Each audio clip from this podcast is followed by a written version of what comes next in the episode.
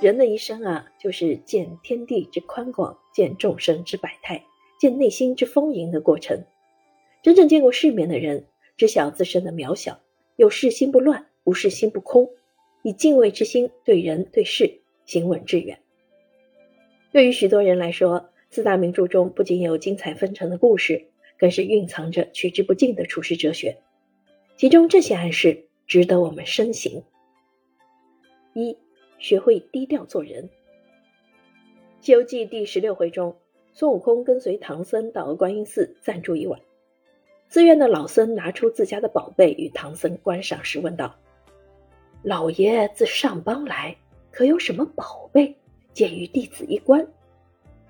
唐僧推脱说：“可怜我那东土无甚宝贝，就有时路程遥远，也不能带得。”但孙悟空立马说：“师傅，我前日在包袱里曾见那领袈裟，不是件宝贝，拿与他看看如何？”唐僧曾叮嘱切不可将宝物路人，但悟空以为自己本事大，断不会出岔子。结果老僧见后想据为己有，后来袈裟又被黑风山怪窃走，幸得菩萨相助，才将其追回。有一句话说。聪明人多敛藏，愚钝者常炫耀。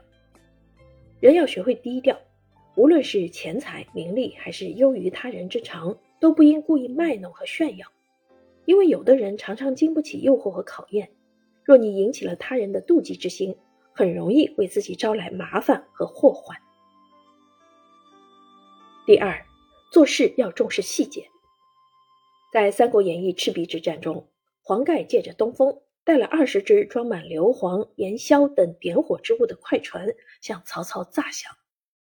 曹营众人都在为黄盖来降而高兴，唯有谋士陈玉眉头紧锁。陈玉观察一段时间后，对曹操说：“来船有诈，千万不要让他接近我们。”曹操听后很是好奇，便问陈玉是如何看出来的。陈玉解释道：“黄盖来降必带粮草器械。”如果粮食在船中，船必然稳重，吃水深。如今这些船全都轻飘飘的浮在水面，况且今晚东南风刮得这么急，他们怕是要采用火攻之法，我们不得不防啊！这是对细节观察的十分仔细，陈玉准确无误的识破了对方的计谋。只可惜此时的曹操并没有听从他的建议，结果大败于赤壁。朱自清曾说。细节就是一言一行之微，一沙一石之细。纵观古今，富有雄才大略而遭遇失败之人比比皆是。他们只顾大局，却忽略了一个真相：所有的大局都是由千千万万的细节组成的。由细节入手，乃至乾坤有容；以细节为基，方可节节攀升。第三，人生切忌浮躁。《水浒传》中的李逵，江湖绰号“黑旋风”。旋风刮起来不分东南西北，像极了李逵急躁鲁莽的性格。李逵初识宋江时，因宋江想喝鱼汤，他自告奋勇去江边买鱼。到了江边，卖鱼的商贩没在，但李逵是个急性子，走上前去拿了鱼就走，由此引发了一系列的冲突。人生的智慧藏在平和与冷静中，而人生的祸患。则藏在急躁与鲁莽中。一个人只有在冷静时，才能看到真相，并合理解决问题。如果只是用自己急躁和混乱的思维去做事，只会让事情越来越糟。菜根谭有言：“躁急则昏，静急则明。”人生的修行不过是心情不浮躁，做事不急躁。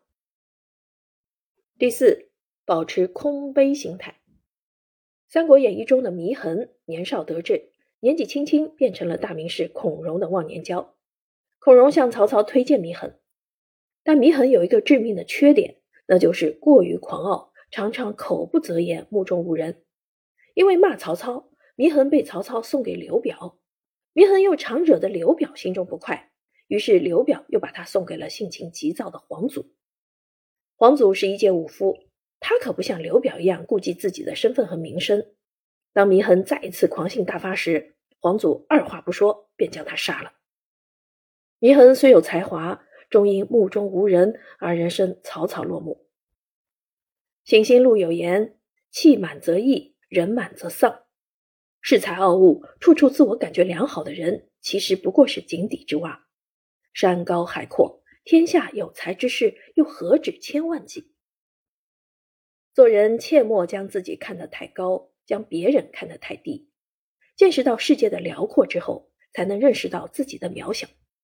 把目光延伸到别人身上，方知天外有天，人外有人。